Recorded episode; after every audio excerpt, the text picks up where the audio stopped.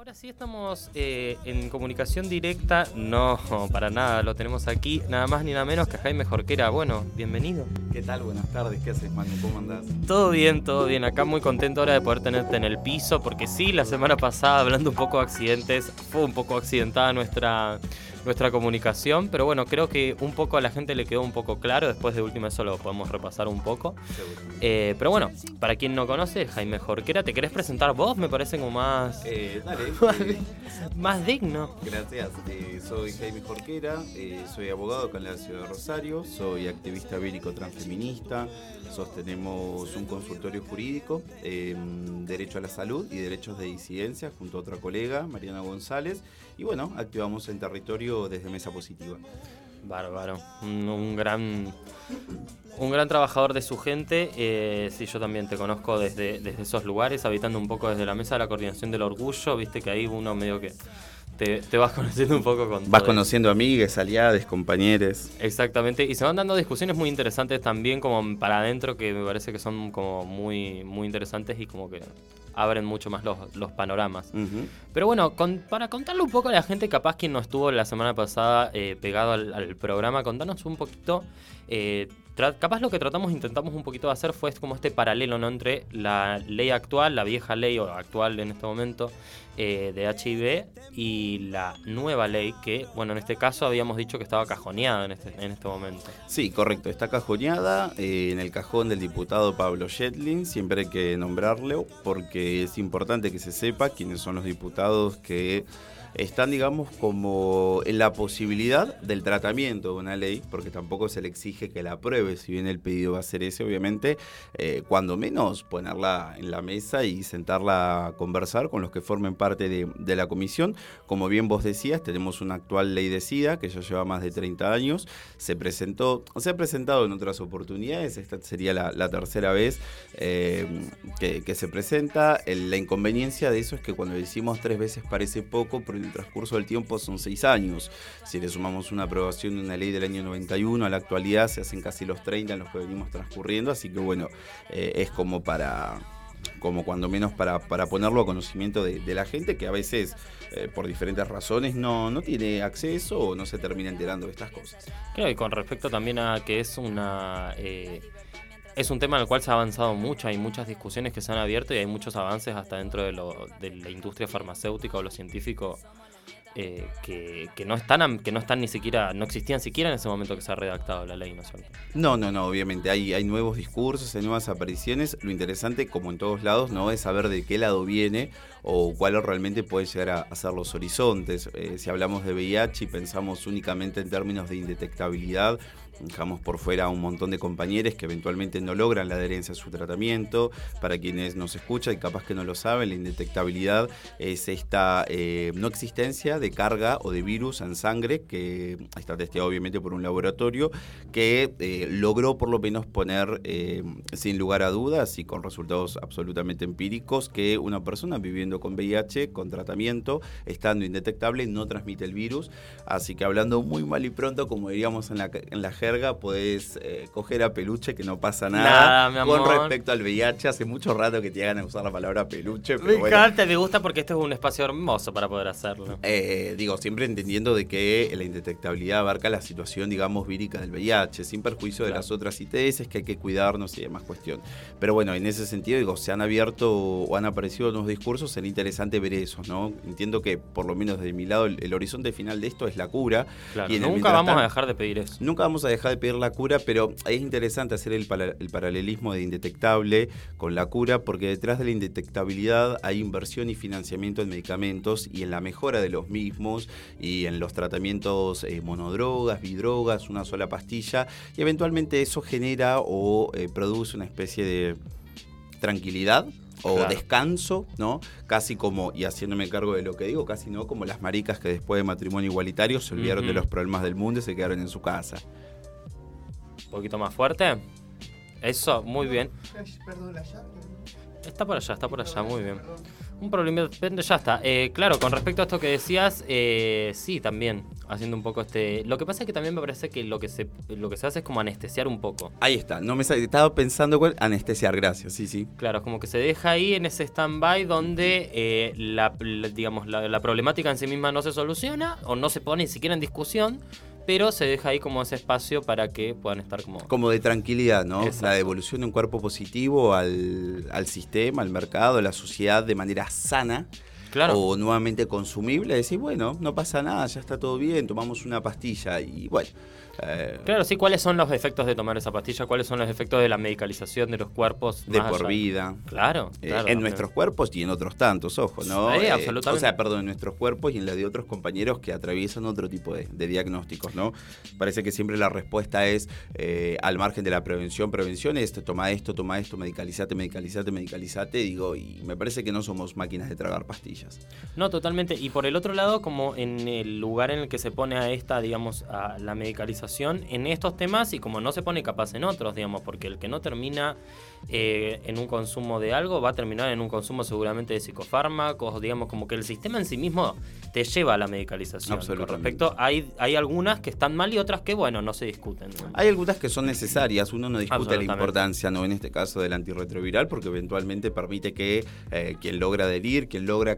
Empecemos porque quien logra acceder y después por quien logra adherir, eventualmente, bueno, eh, su, su vida en términos de VIH no correría riesgo. Eh, pero bueno, entendiendo ese punto, valorándolo y haciendo carne de esa situación, bueno, a dónde queremos ir o a dónde tenemos que seguir yendo, ¿no? Y creo que la ley eh, nos lleva, por lo menos en términos legales, a mejores caminos que los que tenemos actualmente. Exactamente. Y bueno, con respecto a esto un poco, eh, haciendo este repasito que, que, hicimos con respecto a la semana pasada y ahora sí en voz presente, viva y clara, eh, se nos dio, bueno, dijimos problemáticas laborales. Es una, es una temática que nos atraviesa un poco todos los programas que venimos realizando eh, y este no va a ser un tema menor, eh, sobre todo con la temática que estamos tocando, porque persona que más medianamente tenga algún tipo de acercamiento eh, a esta problemática sabe que hay muchísimas cuestiones desde lo legal muchísimas cuestiones que no están dentro de lo legal, pero que así todas las que están dentro de lo legal, por ejemplo, tampoco se cumplen. Tampoco se cumplen. Así que bueno, contanos un poco como que, que como, como vos lo querés ir disponiendo. Dale, sí, eh, está bueno esto, ¿no? Que deseas vos, Manu, hablemos de derechos laborales, ¿no? Eh, de toda la clase obrera y trabajadora y su relación, digamos, con el VIH. Actualmente la situación más problemática que tenemos es el hecho de que eh, las empresas, en su mayoría, digamos, siguen pidiendo los preocupacionales y dentro de ellos piden el testeo de VIH. Como sobre el VIH muchas veces hay desinformación, hay miedo y eventualmente las empresas tratan de buscar eh, trabajadores y trabajadoras lo menos problemático posible. Hablemos en, términos muy empresariales. Cuando hablamos de un empleado menos problemático es una persona que no tenga complicaciones de ningún tipo en salud. Lo hemos visto en las mujeres que han sido despedidas o no contratadas por ser madre o por embarazo. Existe incluso una indemnización que agrava el despido en el caso de que sea por una situación de embarazo, sea también de matrimonio. Digo, hay ciertas situaciones empresariales que nos ponen a nosotros como trabajadores en situaciones de mucha tensión. El tema del VIH es una de ellas y con el preocupacional apareciendo un, resultado positivo eh, previo a el inicio mismo de la contratación nos deja en dos lugares. Uno, la posibilidad de no ser contratado por razones serológicas, lo cual es totalmente discriminante. Y desde el lado legal, por ejemplo, UNE como abogado, eh, nos deja en la imposibilidad de generar una defensa frente a esta persona en el acto de discriminación, porque el no haberse dado la relación laboral o no haber comenzado, no tenemos, eh, digamos, ninguna relación jurídica a la cual proteger o ningún derecho que se haya consagrado o creado que podamos eh, proteger, ¿no? La nueva ley en este sentido eh, si bien actualmente no es que no existe nada a este respecto, existe una, una resolución ministerial del año 2015 en la cual, eh, si no me equivoco, es el artículo 4, que de manera expresa, nombrándolo, prohíbe el testeo de, los, eh, de VIH dentro de los preocupacionales. Ahora, es una resolución ministerial, si en esto también tenemos presente que Argentina es un país bastante anómico, esto significa que le gusta ir permanentemente por fuera de las normas en todos sus ámbitos, esto no se termina cumpliendo. El problema en sí no es solo su incumplimiento, sino es la indefensión en la cual nos deja a los compañeros. Porque uno que sabe que vive con VIH, sumamos todos los estigmas de los que ya veníamos hablando, la situación política que implica vivir con VIH, ¿cómo le dice no al laboratorio que le tiene que sacar sangre o cómo a veces detecta cuál es el consentimiento informado que está firmando para el VIH. Eh, incluso esta situación nunca debió haberse dado, pero cuando se termina dando también dejan lugares muy complicados ¿no? Eh, a los compañeros para poder decir, bueno, che, mira, yo detecté esto, pero no lo hagamos. ¿Por qué? Porque capaz que después recursos humanos dice, che, porque faltó esto, y digo, se empiezan a generar mantos de sospecha.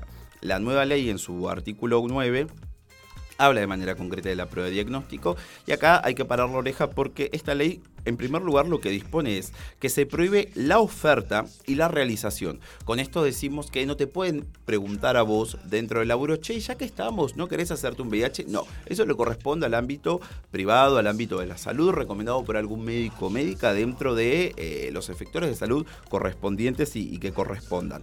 Ahora, esta oferta, esta prohibición de oferta y de realización no solo se da de manera previa, sino que también se tiene que dar durante y eh, en el transcurso o en la posibilidad de ascensos o promociones laborales. Que alguna vez ya dentro tampoco. Exacto, digamos, bajo ningún tipo de, excusa. ¿Sí? Eh, y obviamente eh, otra situación que también eh, plantea en este caso respecto a la prueba diagnóstica es la prohibición de contener restricciones en las ofertas laborales ¿sí? con respecto a eso. esta es una situación que la podemos como materializar un poco en la cuestión etaria, ¿no? Hemos visto anuncios laborales que, por ejemplo, dicen que los trabajadores que se postulen deben tener menos de 45 años. Esto también ha sido objeto de ley o de banderas de, lucha por parte de, de la clase obrera, porque pareciera que llega una determinada edad en la que no sos contratable. Claro, y si eh, no sos contratable, literalmente eh, no sos posible de vivir en este sistema, digamos, como... Y acá, te todos los tipos de posibilidades. Absolutamente. Y bueno, y eventualmente eh, una puerta ¿no? de solución a esta cuestión es decir, bueno, a ver, entonces tiene que existir algún tipo de pensión o de algún tipo de de garantía, el cual el Estado brinde, porque no se puede matar financiera y económicamente a los ciudadanos y dejarlos por fuera porque suceden un montón de complicaciones. En ese sentido, actualmente nosotros tenemos una pensión, pero es una pensión por discapacidad.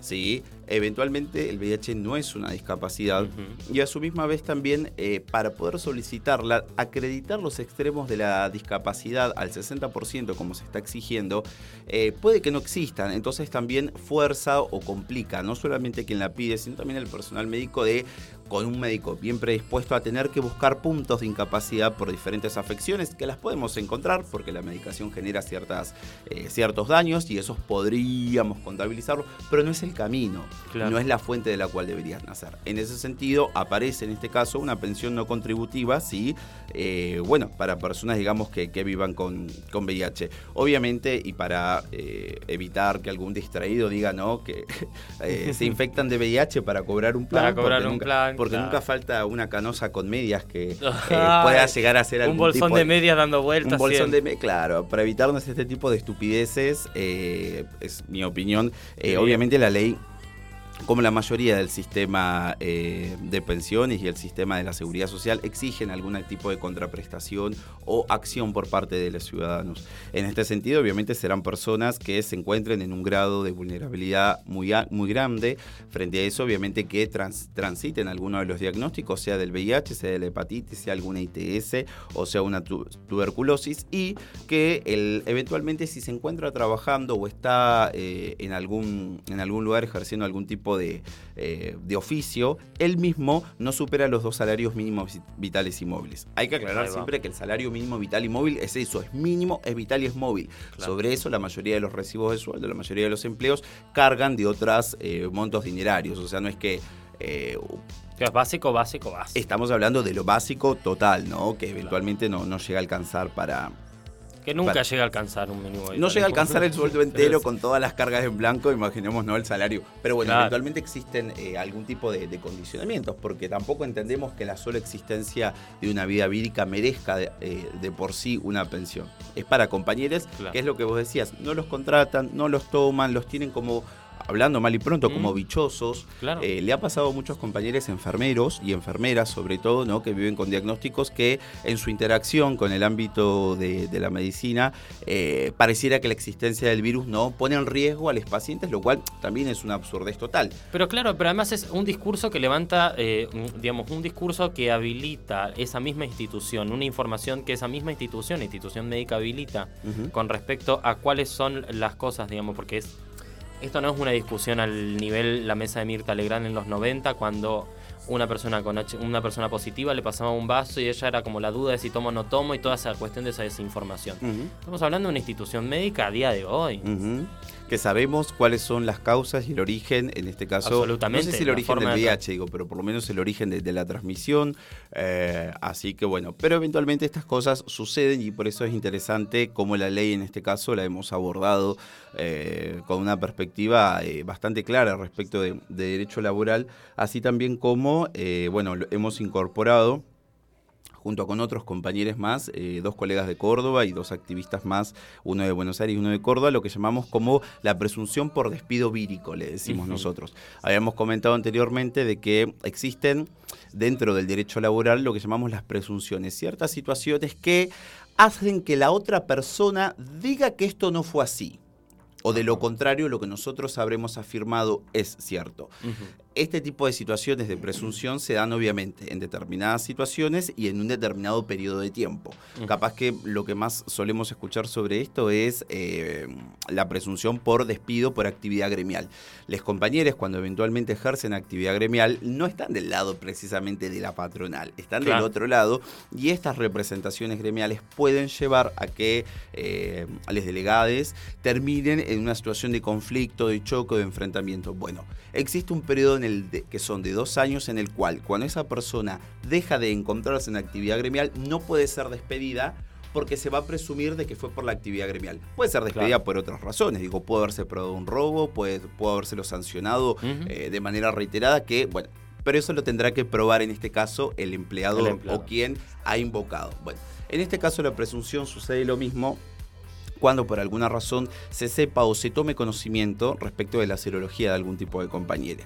¿sí? Existirá un periodo de tiempo en el cual la ley va a presumir, salvo prueba en contrario, de que esa persona fue despedida por esas causas. Porque esta es otra situación a veces también en la que nos encontramos con los compañeros cuando dicen, no, mira, me vio en una marcha, publiqué un tweet, eh, me vi un posteo, eh, se enteraron por la obra social del trabajo de que vivo con VIH y a los dos meses me despidieron o me hicieron firmar una renuncia o demás cuestiones. Bueno, ¿cómo probamos que eso fue así? Es muy complicado. Sí, sí, sí. Es muy complicado. Bueno, entonces frente a eso nosotros lo que planteamos es esto, es una presunción de despido por razones víricas, así también como dos opciones. Uno, el agravamiento de las indemnizaciones o eh, el restablecimiento de la relación laboral, porque muchas veces los trabajadores en sí no quieren, o sí, la indemnización, quieren poder seguir trabajando. Digo, yo entiendo que el principio de las relaciones laborales es su continuamiento. Claro. No la acumulación de tiempo para salir a hacer mierda a un empleador por la indemnización. Si lo hacemos mierda por la indemnización, que sea por las razones justas.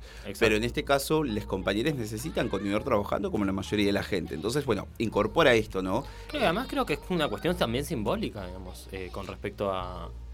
eh, a que todo, a, a, digamos, eh, el foco está puesto acá en que las relaciones laborales, los vínculos laborales no tienen por qué, eh, digamos, no tienen por qué estas dos temáticas, HIV y las relaciones laborales, por qué tener este conflicto, digamos. Entonces, como que me, me parece muy bien esto que planteas también, me parece está muy bueno esto que planteas también. Pero como existe, ¿no? Bueno, eh, tenemos que articular las, la- las Sí. formas legales, ¿no? De, digamos, de, de protegerlo, porque eventualmente esto sucede. Claro, y con- es así. Y con respecto a esto, Jaime, por ejemplo, eh, para una persona que en este momento, por ejemplo, mañana se levante y tenga una, una problemática en relación a esto con su trabajo, ¿cuáles son los lugares o qué es lo le- que le recomendarías vos como para que pueda empezar a poder moverse o dónde se debería dirigir?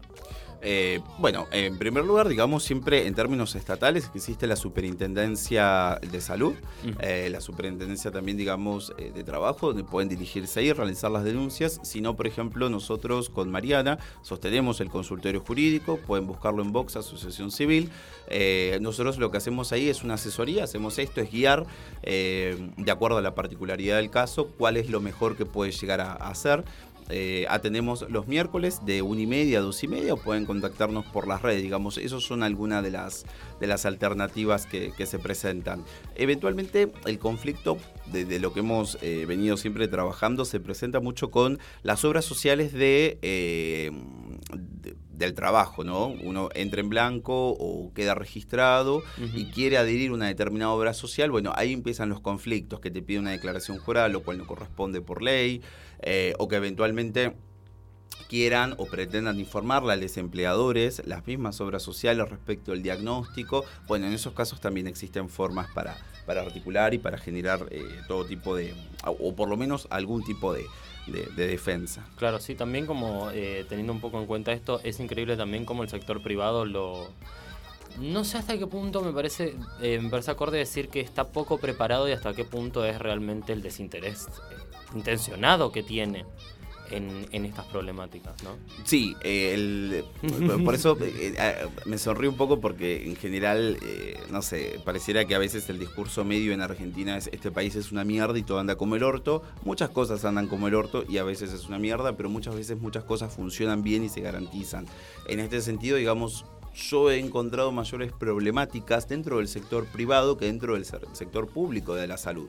El sector de salud tiene un montón de deficiencias, muchísimas, no vamos a decir que no, no vamos a venir acá a decir que es la panacea, pero eventualmente en el sector privado encontramos la no entrega de los medicamentos, eh, la desatención total de las afiliadas, la discriminación, eh, la respuesta por parte de abogados o abogadas que yo mismo he llamado y me dijeron, che, mira, sí, tenés razón, a este chico habría que incorporarlo, pero la empresa decidió no hacerlo. Vayan y presenten el amparo o hagan la denuncia de superintendencia. O sea, te están diciendo, sí, estamos haciendo mal las cosas, no lo vamos a hacer de otra forma, y te invitan a ir por las vías legales que, correspondan. claro, como para desalentar cualquier tipo de ¿Me entendés? Esto, como, esto es así y va a seguir siendo así. O, por ejemplo, no sé, obras sociales tales como OSDE que han mandado cartas documento eh, a sus afiliados diciendo que por vivir con VIH van a tener que pagar cuotas de 25 mil pesos. Digo, casi una cuota hipotecaria y son reales porque las tenemos. Yo las fotografío porque son realmente un loco. Eh, así que en ese sentido, muchas veces nos encontramos en mayor problema dentro de las prestaciones eh, de salud privadas. Las públicas, insisto, tienen otras. Existe el fraccionamiento, existe atención bastante mala, a veces precaria, un tanto discriminatoria, digo, pero estas cosas también se replican dentro del sector privado. Pero es una, con esta experiencia que hemos eh, como eh, recopilado, ¿no? del trabajo que venimos haciendo, eh, hemos tenido más situaciones conflictivas dentro del sector privado que del público. Bueno, bárbaro. Y con respecto a esto también se me surge como preguntar un poco cómo es la situación de la militancia de VIH. ¿Cuál es me gustaría que lo tomes este espacio como para decir, bueno, para mandar a la mierda a quien tengas que mandar, invitar a, invitar a la lucha a quien tengas que invitar. Para invitar a la lucha. Y cachetear. No, pero también dentro hay un invitar a la lucha que es también pegarle un cachetazo. Porque es, eh, son temáticas que tocan muchísimo y que muchas veces gente de la comunidad eh, LGTB, sobre todo, es como que levanta la bandera o está todo bien, pero después a la hora real de ponerle el cuerpo y reclamarlo, hay un vacío a veces pareciera. Sí, eh... ¿Qué sé yo? ¿Qué, picante ella, picante, picante ella. ¿Qué preguntó? Pero qué sé yo, a mí me gusta tomar este espacio como para que la gente viene y, diga lo que tenga que decir. Sí, no, yo, no, así como decía la, como decían acá recién, digamos, sumarse a la lucha, no, me parece que más que pegar cachetazos, eh, suceden algunas cosas, digamos, con, con respecto al VIH. Ha habido una delegación política a las maricas y a las disidencias o a las travestis respecto a la vida con VIH. Eh, en su momento también fue el cáncer gay o la fiebre rosa o eventualmente los cinco casos de VIH totalmente aislados en términos geográficos que se detectaron en Estados Unidos coincidían con que eran varones homosexuales. Esto no sé qué respuesta tendrá, no me aventuraría a, decir, no quisiera decir que es el mismo patriarcado que aún, que aún siendo marica te permite eh, mayor libertad sexual y por eso los putos cogemos más. No lo sé, mm, lo dejamos por ahí. Vamos a dejar en la, la que quiera se haga cargo. La que quiera se haga cargo. La que quiere que agarre una porción y cuenta, a ver qué le parece. Pero bueno, no, desde esos orígenes no históricos que tampoco eh, son inciertos, eh, hubo una delegación y también hubo después una apropiación por parte del. Recuerdo una nota del diario que hace poco que leí, un diario viejo que decía, eh, se detecta un nuevo caso del, del, cáncer gay chileno. Ahí está, ¿viste? Se empezaban a publicar así. Eh, en esos términos, digamos, porque bueno, habían coincidencias en maricas. No digo que lo que comentaba anteriormente haya sido la razón, porque bueno, eh, a veces flasheo, se me ocurre pensar esa situación. sin embargo, lo que sucede es que en esa delegación, en este miedo, porque eventualmente es verdad, el VIH o su avance y su degeneración en el síndrome o en el SIDA se llevó 36, 40 millones de personas, que es muchísima gente. Entonces, decir que el miedo al VIH era ilógico, no, no era ilógico. Hubo una época realmente donde, ante la falta de tratamientos, quien lamentablemente recibía un diagnóstico positivo recibía casi un pronóstico cercano a, la muerte, digamos. lo, podemos, lo podemos ver en algunos nuevos eh, medios como Pose, por ejemplo, ¿no? Para quienes siguen la serie, o Paris is Burning. Absoluto. y demás eh, registros. Eh, entonces, bueno, eso generó el estigma, el miedo, la discriminación y eventualmente hoy todo ese escenario ha dejado capaz eh, al activismo vírico, ¿no? únicamente llevado por personas que son positivas y personas que a veces decidimos hacer visibles los diagnósticos no como lo más principal de nuestras vidas, pero sí como una respuesta política de acá estamos, tenemos esto para decir y no somos necesariamente lo que la tele te quiere mostrar. Perdón, por eso la, importancia también de empezar a hablar de estos temas y, empezar a, decirlo, a mencionarlo, a ponerlo en discusión, en debate. Todo el tiempo. Creo que el desconocimiento también es en muchas muchas veces, ¿no? Eh, lo que genera también temor. Eh, es como el meme, ¿no? Ahora cuando llegue para Navidad mi familia voy a hablar de aborto y se arma un lío. Digo, eso habla de cómo los temas que antes eran complicados o astillosos o no se hablaba, ¿no? Porque digo, el aborto no solamente conducía a las mujeres y, la, y a los cuerpos gestantes a la clandestinidad, sino que también era un tema clandestino, no se hablaba. Nadie hablaba de aborto, no, no hablemos de esto. Eh, yo no, se corta acá esta discusión. ¿Me entendés? Yo nunca voy a, olvidar esta situación que es, mira el ejemplo que traigo, pero em, en, Showmatch en su momento, cuando saltó toda la situación Pachano, Alfano, VIH, más cuestiones, me quedó muy grabado Tinelli que dijo en estos términos, no, no, no, no, VIH no, de acá VIH no, o sea, pero casi como espantado, como si estuviéramos a punto de hablar del peor de los temas, eh, no sé, con 50 años mirando para atrás, una Segunda Guerra Mundial, digo, pero no hablemos de VIH. Bueno, es lo que decías vos, es empezar a poner el VIH en la mesa. Eh, entonces, en este sentido, empezar a poner el VIH en la mesa, también me parece que tenemos que reapropiarnos un poco de esta lucha y no pensar de que porque hablamos de VIH necesariamente lo tenemos, así como muchos han militado o hemos militado abortos sin siquiera ser cuerpos gestantes. Absolutamente. si hay algo que el aborto nos ha enseñado, la lucha al aborto nos ha enseñado, es que no hace falta específicamente llevar el cuerpo, sí respetar y sí obviamente no apropiarse del cuerpo de la lucha, pero eh, no hace falta. Acá también necesitamos aliades, chiques. ¿eh? Acá necesitamos aliades, eh, es urgente y sobre todo es necesario. Y es necesario porque, insisto, en este caso, a diferencia de la interrupción voluntaria de embarazo, este tema sí nos atraviesa a todos.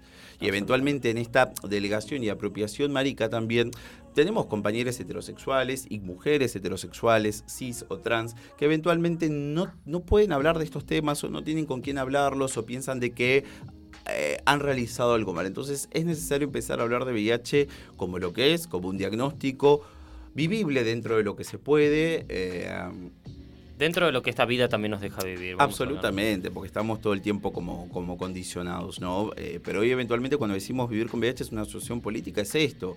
Es una vez que aparece el diagnóstico, aparecen un montón de ideas, de imaginarios, aparece algo, ¿viste?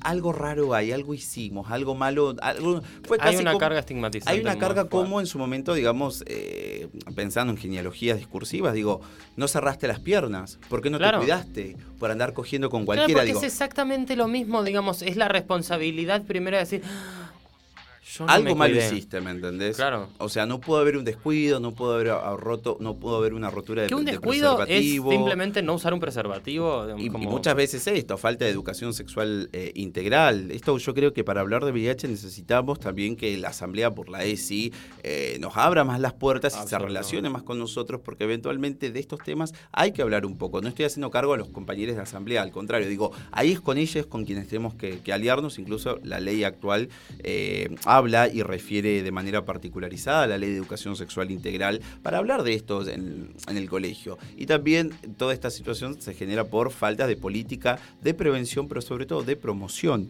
de la salud. La última gran campaña grande que tuvimos acá en Argentina fue la del Triqui Triqui Bam Bam, que todo el mundo se la acordará, porque fue una muy buena campaña. La, verdad es que sí, se reían un poco, pero la verdad es que fue buena. Caló. Pero claro, eso es lo importante, que, cale. Y, y, sucedió, porque esa canción la cantaba todo el mundo. Si no hay Triqui Triqui, no hay Bam Bam. Entonces compraban Triqui Triqui y hacían Bam Bam con el Triqui Triqui puesto. Absolutamente. Claro, y sí, Claro, esto tampoco es un discurso de decir todos. No, porque eventualmente las libertades sexuales y la forma de ejercer nuestra sexualidad, digo, creo que están abiertas, pero digo, sí es interesante también poner en la mesa el tema de, la prevención y del cuidado y de romper estos estigmas que a veces suceden. No, si yo se la meto, eh, no corro riesgo porque. No, hay que empezar también, digamos, a romper estos temas, estos tabúes. Eh, porque también hay mucha como eh, meta información que va dando vueltas, como de que eh, hay como diferentes categorías. Es como, eh, como que se van generando esto, porque es como que se van agarrando de algunas informaciones, algunos estudios, que sale una notita en Infobae, una ya crea todo un imaginario. No, Infobae no, no, por claro. hay lugares donde poder buscar. Claro, nunca Infobae para nada, señora, para nada. Ni para, ni para leer la noticia del chusmerío del mes. Ni para inspirarse en ese color amarillo medio naranjoso que tiene. Nada, nada, nada. Fuera con esos portales. Fuera con esa color. Eh, bueno, y con respecto a eso, como para ir cerrando un poco, eh, ¿qué hablamos o qué decimos cuando exigimos la cura del VIH? Bueno, cuando exigimos la cura del VIH me parece que hablamos de un historicismo en términos de activismo, porque eh, la solicitud de la cura, digamos, surge también desde el mismo momento eh, que, se oficializa o que se entiende la existencia del VIH en nuestras... la tierra, en las personas, en la sociedad. Eh, y creo que también cuando hablamos de la cura es poder dejar de tomar medicamentos. Porque cuando dicen con una pastilla están bien, sí, pero no. No queremos estar medicalizados de por vida. No queremos que nuestras vidas queden atadas a un presupuesto de una dirección que encima compra farmacéuticas, que detentan patentes, que ponen los precios que quieran, que sujetan los presupuestos estatales a dichos valores. Si los presupuestos estatales no logran esos valores, pueden haber recortes. El recorte implica la pérdida de la adherencia, la pérdida de la adherencia eh, genera un montón de complicaciones. Claro, se mantiene por una. Claro, o sea, no, no, la arreglamos ni por un lado ni por el otro. Es una virtuosidad muy frágil. ¿Me entendés? Si nos medicalizamos de por vida, nuestros cuerpos sufren daños, pero eh, la, sujeción de las patentes. Eh, de las empresas farmacéuticas genera que si no se compran y no las tomamos también quedamos en peligro y en daño. Eh, en la medida en la que no se hable de VIH y no se rompan determinados estigmas, tenemos cuando menos, viste, que a veces llevar nuestros, nuestros vínculos a la conversación vírica o en algún momento tiene que aparecer este tema, ¿no? Eh, digo, nadie le anda preguntando a la gente si tuvo sífilis. Está bien, la sífilis no es una crónica, digo, pero no les preguntan si tiene diabetes o cuestiones. Pero el tema del VIH sí aparece. Digo, me parece que cuando hablamos de locura hablamos un poco de todo esto, de que se detengan los nacimientos verticales, porque las niñas con VIH siguen naciendo, las muertes por SIGA siguen sucediendo. Entonces me parece que hablamos un, poco de esto, ¿no? Como también se está un poco silenciado esa cuestión. Es como que ya nadie muere de SIDA, ya no existen esas tragedias. Eso es lo que ellos creen. Eso es lo, que, quieren, lo que quieren hacernos. No vamos a dar nombres ni ponernos morbosos, pero yo he acompañado y he estado en funerales en el último año de compañeros que han fallecido a causa del SIDA y eso sigue sucediendo. La gente sigue naciendo con VIH y la gente sigue falleciendo. No es la mayoría, ¿no? pero eventualmente es como si nos tocan a uno y nos tocan a todos. En este caso también juega el mismo sentido. ¿no? Nosotros, eh, nosotros eh, si bien entendemos la sororidad, nosotros pensamos bien en la sorosidad, ¿no? en esta situación política que, que implica el, VIH. Pero me parece que, retomando un poquito lo que decías al principio, es esto. No es necesario tener un diagnóstico positivo para militar el VIH. Están todos invitados a informarse. Eh, existen un montón de fuentes. Eh, de relatos víricos, de los cuales pueden llegar a consultar. Eh, la única forma, digamos, de, romper los miedos y de, saber cómo son las cosas es informándose, preguntemos siempre, metámonos en el tema y sobre todo, eh, qué sé yo, pienso que al activismo disidente, eh, entre con todo lo que ello pueda incluir, digo, maricas, marronas, mulatas, eh, trabas, queer, intersex, todo, todo, eso, todo les invitamos también a que incorporemos la agenda del VIH, digamos, como un tema más de la ciencia. No es un problema de salud, tampoco es un problema puramente nuestro, pero eventualmente nuestros compañeros muchas veces son más discriminados porque el puto con SIDA ha sido algo que hemos escuchado todos en más de una ocasión. Y esa frase no es inocente. Entonces creo que la agenda disidente, por lo menos acá en Rosario, de a poco se va incorporando. La última marcha que logramos hacer, además de basta de travesticidio, fue Vivas nos necesitamos y apareció la palabra VIH por primera vez. Eh, este, este año hemos tenido compañeros que publican, que que, hablan del tema, así que seguir abriendo la invitación y es esto, hay que hablar del tema. A todos nos atraviesa, a todos nos puede pasar y eventualmente hay que informarse porque uno nunca sabe qué macana puede llegar a decir con respecto a esto y en la misma mesa donde está diciendo esas barbaridades hay una persona que vive su diagnóstico en silencio y este tipo de estupideces lo único que hace es refortalecer el miedo. Eh, bárbaro, me encanta todo esto que has dicho. Eh, no sé si tengo algo más que agregar. Ah, sí, una última cosita y es, eh, yo sí tengo ganas de cachetear un poquito. Compañeras, como decía recién Jaime, esto depende de, una, de un círculo virtuoso muy, muy frágil. Como hablábamos recién, una partida presupuestaria, un recorte, gente que, puede quedar fuera de la adherencia. Y esto significa una problemática muy grande para un montón de personas y esto no, no, puede ser tratado a la ligera. Así que bueno, muchísimas gracias Jaime. Gracias a ustedes y recordemos únicamente un solo nombre, Pablo Shetling, el diputado que tiene en su cajón la ley armada por más de 50 organizaciones desde septiembre del año pasado. Si no la sacamos, pierde estado parlamentario en septiembre. Este día salimos con No hay más tiempo y le exigimos al Ministerio de Salud con el compromiso ya dado por su parte y a Carla Bisotti que apoyen el impulso de la ley y al Congreso que se pongan a trabajar y realmente la traten. Más de medio millón de personas estamos esperando esta nueva ley y más todas las personas que no están al tanto de su diagnóstico, las que puedan llegar a venir. Bárbaro, buenísimo entonces. Muchísimas gracias. Este fue Jaime Jorquera en Tungu Radio. Ya venimos. Ay, qué tango raro que me está saliendo. Yo no sé si siquiera lo puedan bailar. Tango con tres